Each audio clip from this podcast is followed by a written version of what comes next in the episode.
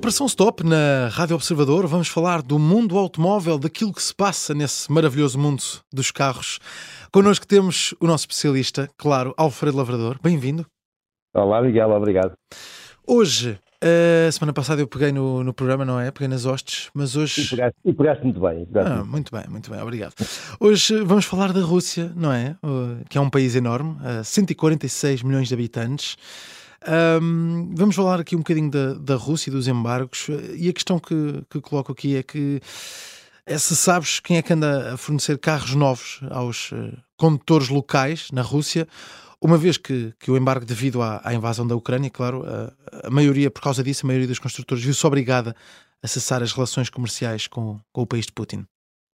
Pois é, é, é uma, é uma questão que, que já me apoquentava há tempos um, que não deixa de ser curiosa, porque uma vez que com os embargos, uh, uh, com o embargo, um, foi, acabaram as exportações de veículos lá e, e, e, não só, muitas fábricas fechadas. Mas vamos, vamos começar no princípio, só para termos uma ideia do que é que é a Rússia em termos de, de país, em termos de, de comércio automóvel.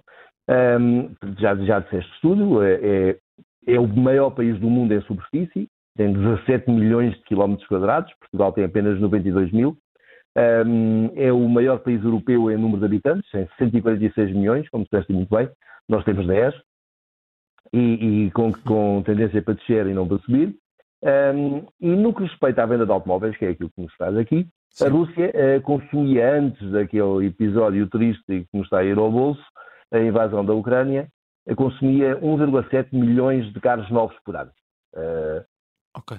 E a, maioria desses carros novos, alguns eram importados, eh, ehm, sobretudo da Europa, mas a maioria desses, desses veículos novos eram produzidos localmente, uma vez que existem marcas russas, várias marcas russas, não muitas. Uh, e, e, as boas, a mais conhecida é a Lada, pertence a, a, a construtores estrangeiros e, e, que têm fábricas lá instaladas. Ora, sucede, e como tu disseste muito bem a abrir, estas fábricas foram encerradas eh, pois. devido ao embargo. Sim. E foram vendidas a empresas pertencentes ao Estado russo por um rublo ou pouco mais. Sim, sim, Aliás, sim. por um rublo ou nada é quase a mesma coisa. Mas, foram um, nacionalizadas? Pronto.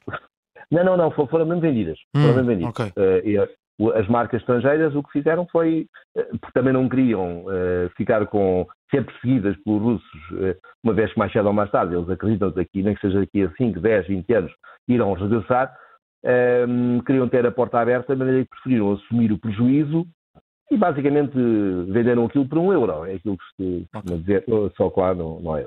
E, e então, um, mas estão proibidas de, de, funcionar, uma vez que o, os moldes e tudo aquilo que existia era para produzir carros cujos direitos pertencem às marcas estrangeiras. Logo, eles não os podem uh, continuar a fabricar.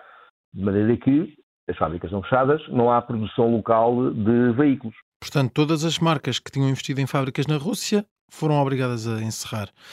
Uh, todas mas isto, elas.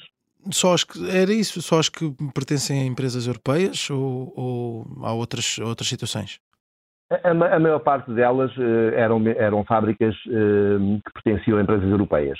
Uh, a Renault, por exemplo, eh, produzia localmente uh, a sua, toda a sua gama de veículos, sobretudo aqueles mais baratos, e, estava neste momento a relançar a Lada associada à, à Dacia. Um, e a Lada é uma marca russa, que é, é eventualmente a mais conhecida no Ocidente, hum. e, e, tudo indicava que tinha à frente um futuro brilhante. tinha, o termo correto é tinha, uma vez que a guerra acabou com isso tudo mas há outros grupos um, europeus ali presentes, como por exemplo a Stellantis, mas há também marcas americanas, como a Ford, também lá tem a fábrica, uh, japoneses como a Toyota, e sul-coreanos como a Hyundai Kia, uh, e sim ainda marcas que, como a Mercedes, que têm, um, de, a Mercedes detém cerca de 10% da Camas, que é o que faz caminhões que são muito conhecidos, sobretudo no, no leste, e que tu já viste várias vezes a vencer a categoria eh, em provas como o Dakar. Sim, sim. Então, mas temos que voltar então à pergunta original, com todos os problemas, afinal, de onde é que vêm os carros novos que os russos uh, uh, compram, não é? Uh, de onde é que vêm esses carros novos? E, o milagre está aí, está basicamente aí. O, em agosto, segundo a, a agência russa Autostat, 70% dos veículos novos importados foram enviados a partir da China, o que faz sentido, mas ainda assim não ultrapassaram as 10 mil unidades. Hum. Ora, aí estamos a falar de uma migalha face aos valores anteriores à invasão. Para, para teres uma ideia, é mais ou menos 5% da média pré-invasão. Uh, o que é complicado. Uh, o que mais curioso é que todos os antigos funcionários daquelas marcas russas que, entretanto, viram as fábricas fechar, trocaram a venda de carros novos pela uh, importação de carros antigos. Carros usados. Um, e estes carros usados, por serem expedidos em pequenas quantidades, conseguem passar mais ou menos não detectados pela, pelas autoridades e depois é, não, é uma exportação, mas não é uma entidade, pode ser feita particularmente, ou seja, não é, uma, não é uma exportação, inclusive pode ser enviada de, por russos para o seu país, é difícil Sim, de controlar. É o que a Rússia chama de importação indireta. Exatamente. E, e, então, mas curiosamente, outra vez, é que o país que lidera essa importação de usados é o Japão, que tem só 76% do total. A Bielorrússia, por exemplo, que é o grande amigo do Putin, uh, surge em segundo ranking, mas tem apenas 5,3%. Espera, mas... Uh, ou seja, nitidamente o Japão lidera ali uh, os carros velhos. Oh, Fred, mas o Japão lidera essa lista em carros usados, mas o Japão não conduz invertido, como, como os britânicos, por exemplo? Sim, como Hong Kong é, é, conduz do lado errado, era aquilo que tu querias dizer. sim. conduz do outro lado. Aqui tem, que ninguém nos ouve, volante... sim, conduzem do lado errado. tem o volante fora do sítio, tem o volante à, à direita e aquilo não dá jeito nenhum. E eu não sei se já, já passaste por essa experiência. Um, é, é, muito delicado conduzires uh, num país uh, que, que circula uh, à direita, como nós, com um veículo com volante à direita. Uh, à direita. Pois. Porque não vejo nada. Para conseguir ver alguém de frente, tens que pôr todo o carro na faixa uh, oposta, o que normalmente não dá muita saúde. Um, mas sucede que no, o Japão efetivamente conduz, conduz uh, uh, o volante do lado direito, uh, mas é permitido um, conduzir com veículos com o volante do lado esquerdo, ou seja, como os nossos. E, Sim. inclusivamente, é visto como um, um, há uma, tem um toque de sofisticação, de luxo, se quiseres, um, não sei bem porquê. Eu, sinceramente, até acho que é um luxo ou mesmo uma sorte os condutores destes, destes veículos não terem mais acidentes. Sim. Mas a verdade é que o Japão importa muitos veículos de, das marcas premium alemãs, uh, portanto, Audi, BMW, Mercedes, e, e, é possível que sejam estes veículos que eles agora estejam a vender em grande quantidade, em terceira mão, eh, já, uh, para a Rússia. Uhum. Sim, percebo, percebo, percebo. Mas então a Rússia o que está a acontecer é ser. está praticamente a ser inundada de carros usados perante essa ausência de, de, de carros novos, não é? É, porque uh, com 10 mil carros por mês uh, de carros novos vindos da, da, China, já visto que os russos não, não são assim muito fãs do, dos carros chineses, um, o, o, grosso da, do, o grosso para abastecer o mercado vem de, de, dos tais carros usados. Mas aqui entre nós, ninguém nos ouve, os russos são um povo cheio de recursos e exímios na arte de contornar leis, as regras, etc. Uh, eh, daí que os carros novos efetivamente não podem ser exportados para a Rússia oficialmente, ou seja, por uma empresa, por um país, etc.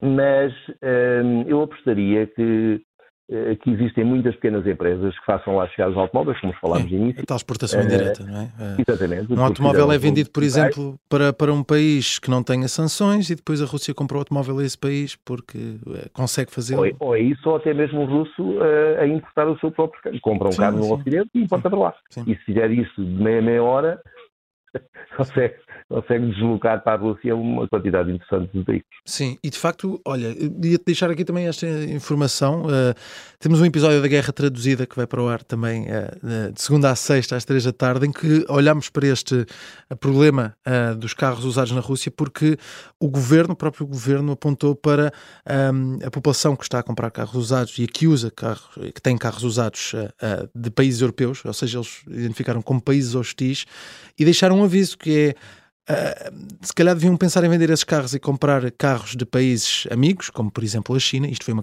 claro, uma afirmação para ajudar a, a potenciar essa compra de carros chineses. Um, deviam vender esses carros porque uh, vão deixar de existir peças para a reparação de, de carros usados eh, de marcas europeias, por exemplo. E, portanto, é um Não, problema isso, isso crescente. É verdade.